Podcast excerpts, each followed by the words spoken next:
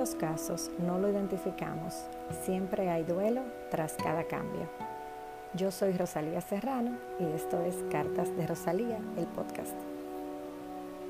El duelo es el proceso de adaptación emocional que sigue tras una pérdida, cambio o situación.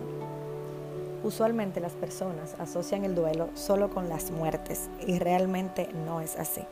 Como ya mencioné, este puede presentarse tras cualquier tipo de pérdida, cualquier tipo de cambio y cualquier tipo de situación. Hay cinco etapas que le acompañan.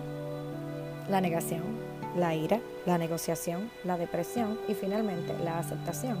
Cabe destacar que estas etapas no siempre se presentan en este orden. El orden puede variar dependiendo de la persona, de la situación que presenta. Para muchos, la mejor manera de sanar un duelo es ignorándolo, o más bien perturbarlo con conductas de indiferencia. Ah, no, mira, si tú te mantienes feliz, eh, tú no vas a, estar triste, obviamente. Eh, si tú te, distraes, si sales, si haces ejercicio. Yo creo que el duelo no se debe perturbar, no se debe, no se debe agredir. No es que lo abraces y te hundas en él, pero yo sí creo que aceptarlo. No la etapa de aceptación, aceptar que llegó a ti y que lo estás viviendo. Bajo mi propia experiencia, yo hoy quiero compartirte mis pensamientos sobre este temido visitante. Soy fiel creyente que cada persona debe vivir sus duelos. De hecho, yo creo que yo promuevo el duelo. Saludablemente, claro está no hundirte en ellos, pero vivirlos, pues la mejor manera de salir y o resolver las cosas es pasando por ellas. El otro día puse esto en mis historias de Instagram y en la cuenta de cartas, que pasando por ello es la única manera de salir. O sea, vamos a poner la metáfora más real que existe. ¿De qué manera tú puedes pasar de una habitación a otra en la casa? Atravesando la puerta. Sí, no, no. Entonces, literalmente, esa es la única manera que yo encuentro y considero que tenemos para salir literalmente de todo, de la casa, incluyendo la verdad. Encuentra ayuda. Encuentra ayuda. Ya sea, o sea, una vez que tú identifiques que hay un dolor tras un cambio, la mejor manera de abrirte a transformarlo es encontrar una ayuda. Y encontrar como maneras de encaminarte a esa ayuda y a esa transformación. Usualmente yo creo en esto, en que los duelos vienen a enseñarnos algo, a, enseñarnos algo, perdón, a sentarnos ahí en el pupitre, como yo digo, a darnos lecciones, a aprender.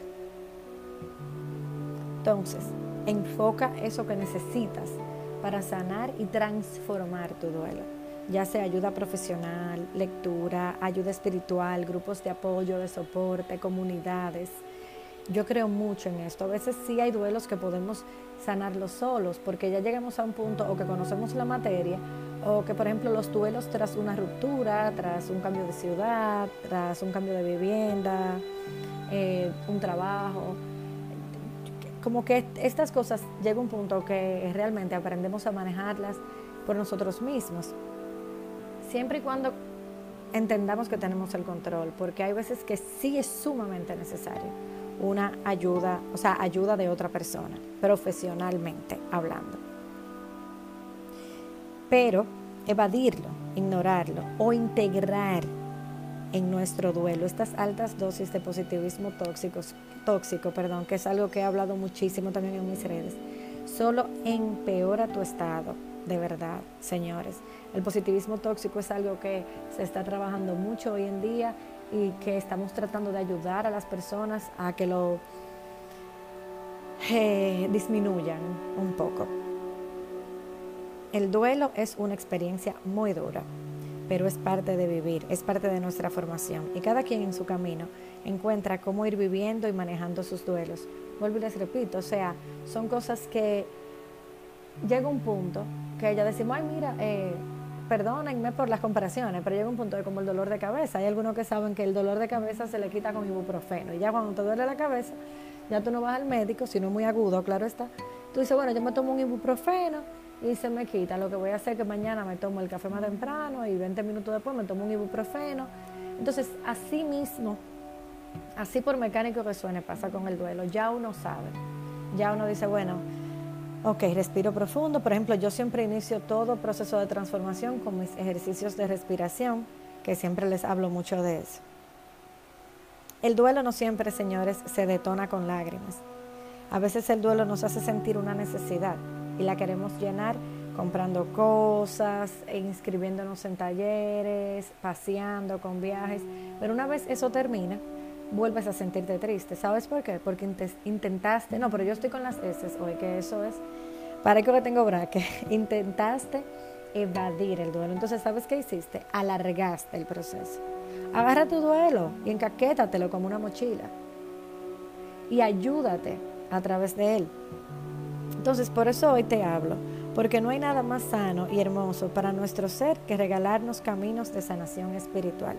Como ya te dije, ya sea con lecturas, ya sea con talleres, ya sean con podcasts, ya sea con grupos. O sea, de verdad, señores, la mejor manera de solucionar las cosas es enfrentándolas. Con esto no hablo de discutir con otra persona, hablo de enfrentar, aceptar que esto existe y nada más y nada menos que vivirlo. Si sientes que alguna pérdida o cambio se está manifestando como duelo, recíbelo y trabaja en él de la manera más saludable para ti y los tuyos. La mejor manera de amarte y amar a los demás es cuidándote de ti desde dentro. Los dejo con esto por hoy, los quiero siempre y hasta la próxima.